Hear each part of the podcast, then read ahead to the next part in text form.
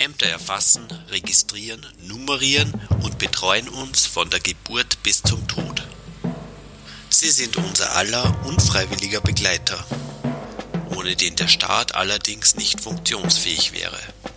Eine Notwendigkeit, die viele Staatsbürger als notwendiges Übel betrachten.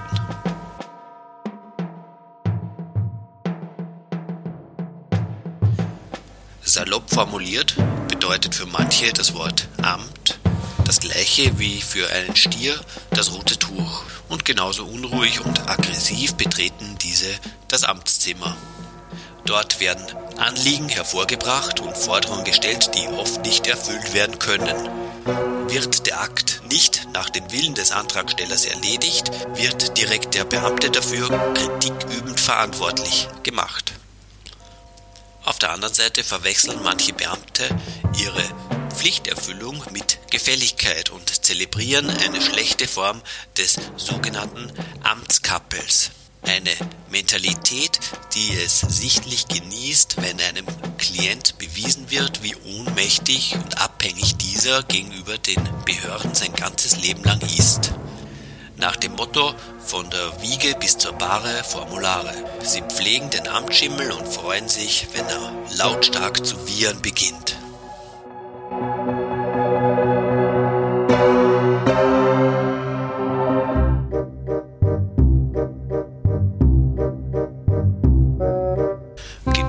Sollte man auf jeden Fall mitbringen, wenn man zur Behörde geht. Man muss oft lange warten. Der Neuankömmling fragt die Wartenden, wer der Letzte war und wartet geduldig, bis er an die Reihe kommt. Faustregel, je länger die Schlange, desto wichtiger ist Takt und Rücksicht. Wer raucht, gibt die Asche, so wie er es zu Hause auch tun würde, in den Aschenbecher. Staatseigentum ist unser aller Eigentum. Es muss geschont werden. Beamte sind Menschen wie du und ich. Es gibt ungute Beamte und ungute Klienten. Man sollte aber nie alle in einen Topf werfen. Selbst bei schikanösen Beamten soll der Wohlerzogene, so gut es geht, Ruhe bewahren. Auf einen groben Klotz gehört nicht immer ein grober Keil.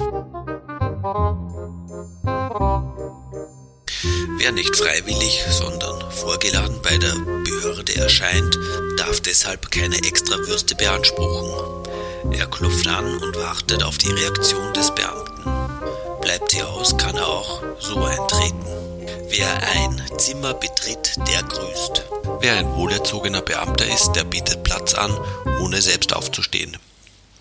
Der Klient stellt sich selbst vor. Der Beamte tut dies mit dem Namensschild. Der Beamte wird entweder mit dem Namen oder mit dem Titel angesprochen. Er soll dabei weder befördert noch degradiert werden. Es zeugt nicht nur von gutem Benehmen, sondern auch von Intelligenz, wenn man gleich alle erforderlichen Unterlagen mitbringt. Man erspart sich und der Behörde Zeit und Geld. Vorgezeigt wird aber nur das, was der Bearbeiter sehen will. Man sollte ihm womöglich nicht den ganzen Schreibtisch mit den mitgebrachten Dokumenten belegen.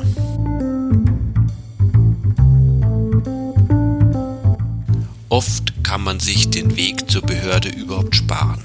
Man kann die Angelegenheit telefonisch erledigen. Missverständnisse können oft per Telefon aufgeklärt werden. Beim Telefonieren hat der Bürger das Schreiben vor sich liegen, um gleich an den richtigen Bearbeiter zu kommen und anhand der Aktenzahl gleich